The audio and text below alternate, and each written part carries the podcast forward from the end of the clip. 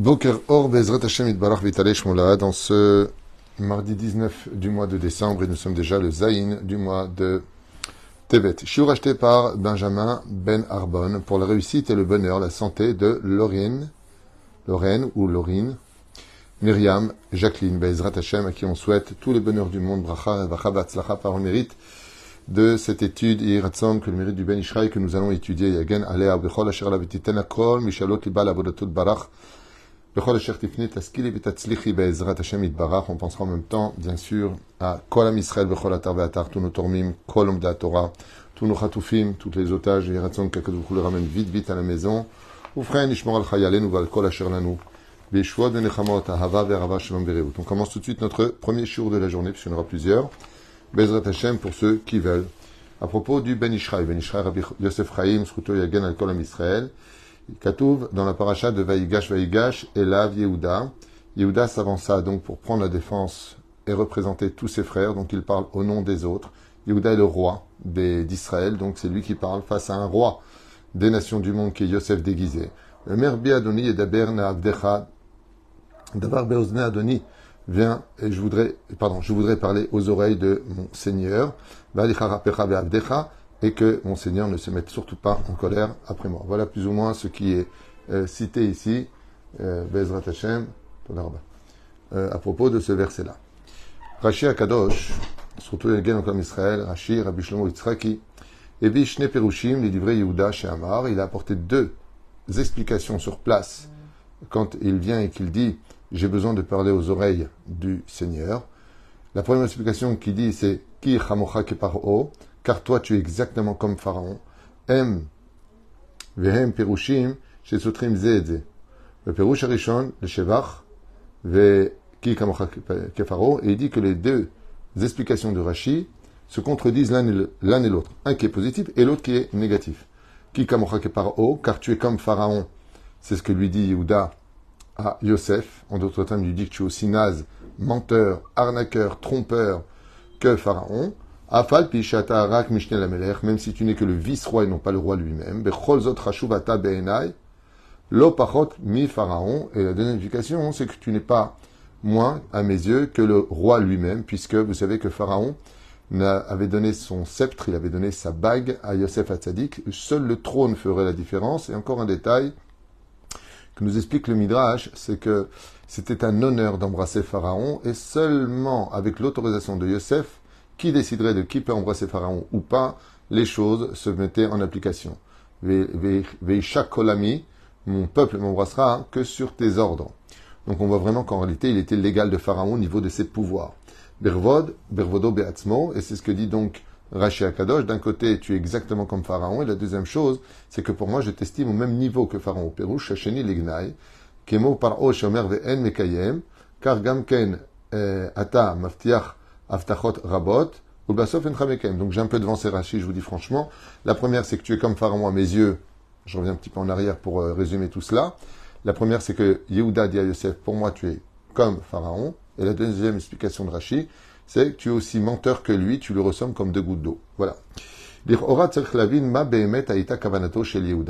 sur ce, le Ben Ishraï pose une question, mamash, importante. Quelle était l'intention de Quelle était l'intention de Yehuda quand il a voulu dire ce qu'il a dit et ben pour expliquer ça, le Ben Ishraï va nous raconter une histoire pour illustrer un petit peu cette grande question, à savoir euh, à propos des compliments et des gnailles, c'est-à-dire que vous savez qu'on a, on a, une règle qui dit que fais très attention quand on te dit de bonnes choses, tu sais, tu es quelqu'un de bien et tu es ceci et cela. En général, c'est souvent pour finir, mais ça, ça va pas, et ça, ça va pas, et ça, ça va pas. C'est une règle qu'on a euh, très souvent, et c'est une façon, Bezrat Hashem, euh, de, de, de relever d'une certaine façon avant de détruire. Ce que je dis souvent d'ailleurs, quand on fait des réflexions ou des remarques à quelqu'un, il faut, ce serait bien que ce soit noyé dans un océan de compliments d'abord. Donc Yosef Hatzadik est devant lui. Yehuda lui dit, d'un côté, Kikamocha Pharaon, tu es comme Pharaon à mes yeux, tu es le plus grand du pays, Kolakavod, c'est que Dieu t'a mis à cette place. Et de l'autre côté, il lui dit, mais en réalité, quand je dis que tu es comme lui, ce n'est pas que cela. C'est que tu as les mêmes vertus que lui. Il est trompeur, il est arnaqueur, comme on l'a expliqué. Voici l'histoire du Ben Ishraï. Dans son livre Od Yosef Chaim. Maase Adam, Shigia Lifne Arav, Almenat, Shirtov Alav, Mirtav Bracha Amlatza. Un jour, un homme arriva près de son et lui demanda de lui écrire une lettre de référence, une lettre qui lui donner d'abord la bénédiction et qui en même temps le désignait comme étant une, personne valable et capable. Nissa Arav l'Etaout al Kankano, kichlir rek mikol chokhma. Ach, l'amrod zot, loratza lishloach ish ze bebushat panim. Le problème, c'est que le Rav, le Rav, on lui demande de lui écrire une lettre euh, de recommandation. On appelle ça Mirta Bamlatza, donc de recommandation. Le problème, c'est que le Rav, il n'a pas envie de faire une lettre de recommandation à une personne qui vide de toute responsabilité, de toute empathie, de toute.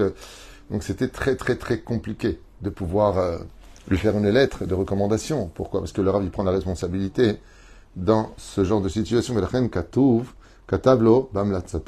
Chez et donc qu'est-ce qu'il écrit? Cette personne-là, il beyamav chez Elisha Navi, Maase Eshet Ovadia, neetzar. Il a répondu comme ça de façon allusionnée. Je vois des... C'est très beau ce qu'il a dit. Le Rav a répondu, si cet homme-là avait vécu à l'époque de Elisha, le prophète, euh, avec la femme donc du prophète Ovadia, vous savez que là-bas, cette femme avait beaucoup de problèmes de, finances, ses, deux fils avaient été pris à l'armée, il fallait les libérer en tant qu'otages. Et qu'est-ce qu'il a fait? Il a dit apportez-moi les, tous les pots, même cassés, pour que je puisse, euh, que vous puissiez mettre de l'huile et elle ne s'arrêtera pas. Tant que vous aurez des pots, même s'ils sont cassés, même s'ils sont troués, l'huile pourra rester à l'intérieur et avoir un miracle. Et donc c'est ce qu'il lui dit. Il lui dit si lui, il avait vécu à l'époque d'Elisha, hein, l'huile n'aurait pas cessé de couler. Pour dire quoi? Pour dire qu'il était aussi vide qu'une cruche dans laquelle on peut mettre de l'huile l'huile n'aurait pas cessé de couler.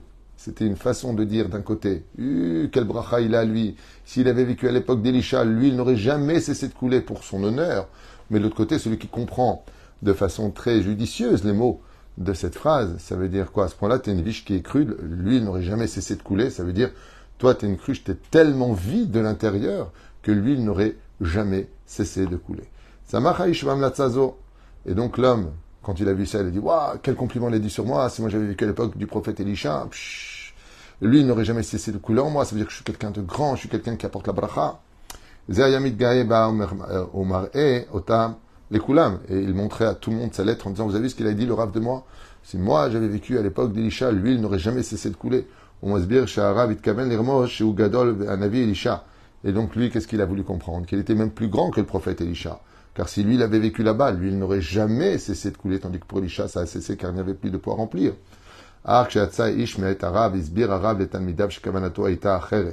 Seulement quand l'homme est sorti, alors qu'il se vantait à l'extérieur, regardez ce qu'a écrit le sur moi, hein. eh bien, le rab a dit, ah, c'est dommage que les gens ne comprennent pas la finesse des mots dans les phrases que nous disons. Et il a dit, avis Elisha abirech et car le prophète Elisha avait béni la femme du prophète Ovadia, chez Kolzman, kelim rekim lefanav, tant qu'il y aurait des, ustensiles vides devant moi, Shemet lo yatser, lui ne s'arrêterait pas. Et quand toutes les cruches ont été remplies d'huile, alors elle s'est arrêtée. Et lui, je lui ai dit, si toi, tu, avais, vécu à cette époque, l'huile n'aurait jamais arrêté. Ça veut dire que tu es tellement grand dans le fait d'être vide de toute considération que l'huile n'aurait jamais cessé de couler en ton sein. Et c'était ça l'intention de Yehuda quand il a parlé à ce vice-roi d'Égypte. Là, vous apprendrez que nous, en tant que juifs, nous n'avons pas le droit de nous soumettre, nous n'avons pas le droit de, de faire des carpettes face à la situation. Surtout quand on est un homme de Torah, on n'a pas le droit ni d'avoir peur, ni de craindre quoi que ce soit. De l'autre côté, on se doit d'être très diplomate, très euh, vigilant. Pourquoi? Parce qu'on représente le judaïsme. Et le judaïsme se dit Bédivré Noam. Et donc Yehuda, hein, Hashem, il a toute la grandeur des mots dans la bouche pour pouvoir dire ce qu'il pense tout en laissant penser autrement. Ki kamocha car toi tu es comme Pharaon, klapechutz, zenishma ke D'extérieur, ça ressemblerait plutôt à un compliment, alors qu'il n'est que le vice-roi et non pas le roi. Shaf ou ou mechubad, car il paraissait donc important et honorable. Arbetor devarim tmuna tochecha kashak lapav. Et ça, c'est ce qu'a voulu dire Rashi. Rashi nous met en garde, il dit, hé, n'apprends pas de Yehuda quand dit ki kamocha ke par Il est en train de lui dire, en réalité, une critique entouré de compliments.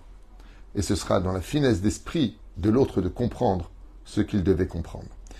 Shegam ou maftiach lo, mamash kemo paro. Ve'amevin yavin, et là il finit avec une phrase qu'on aime beaucoup utiliser en Israël, Ve'amevin yavin. Et celui qui veut comprendre, comprend. De là, vous verrez qu'on peut toujours comprendre un compliment comme une critique et une critique comme un compliment. En réalité, ce sera ta réception des choses qui te permettra de pouvoir donner, d'une certaine façon, les intentions à ce qui t'a été dit. Une personne, par exemple, qui est imbue d'elle-même, quand on lui dit, si toi tu avais vécu à l'époque de, euh, de Elisha, l'huile n'aurait jamais cessé de couler. Il s'est pas vu une seule seconde qu'on parlait de lui qui était vide et donc l'huile n'aurait jamais cessé de couler dans cette cruche qui est sa personnalité. Mais lui, qu'est-ce qu'il a compris? Que Elisha, il n'a pas pu continuer et lui, s'il avait vécu à cette époque, il aurait pu continuer. Ainsi donc, on peut comprendre les choses de plusieurs façons. C'est pour cela que j'insisterai beaucoup sur un, Nekuda qui a malheureusement été euh, la base de beaucoup de conflits dans les familles, dans les relations sociales et autres, c'est les intentions. Euh, je me suis moi-même heurté d'une certaine façon à une situation euh, ressemblante à celle-ci, où j'avais dit de quelqu'un euh, Ah, Baruch Hashem, il revient le jour où les autres partent en vacances. Donc ça lui fera des grandes vacances. Et quand je l'ai dit, je l'ai dit avec une intention pure et non pas avec une critique. Mais ça peut être aussi compris comme étant une critique. Quoi Il a pris des vacances avant pour arriver en vacances le jour où tout le monde part en vacances? Non, mon intention était de dire Magialo, de grandes vacances, parce qu'il s'est beaucoup donné faire très attention aux intentions. Moi, ce qui me tue le plus, c'est avec tous les réseaux sociaux, vous savez, le, les, SMS, les WhatsApp. Alors, des fois, euh, tu écris des phrases, et puis on peut très très bien le prendre, mais aussi on peut très très mal le prendre. Parce que le ton qu'on va utiliser va donner, en fin de compte, le rythme à l'intention. Si je lis, par exemple, dans un moment où je suis colérique, ben, je vais le lire avec ma colère à l'intérieur. Donc, je vais prendre le ton de l'autre dans l'écriture, alors que lui, il était calme quand il a écrit, et qu'au contraire, ses intentions étaient pures.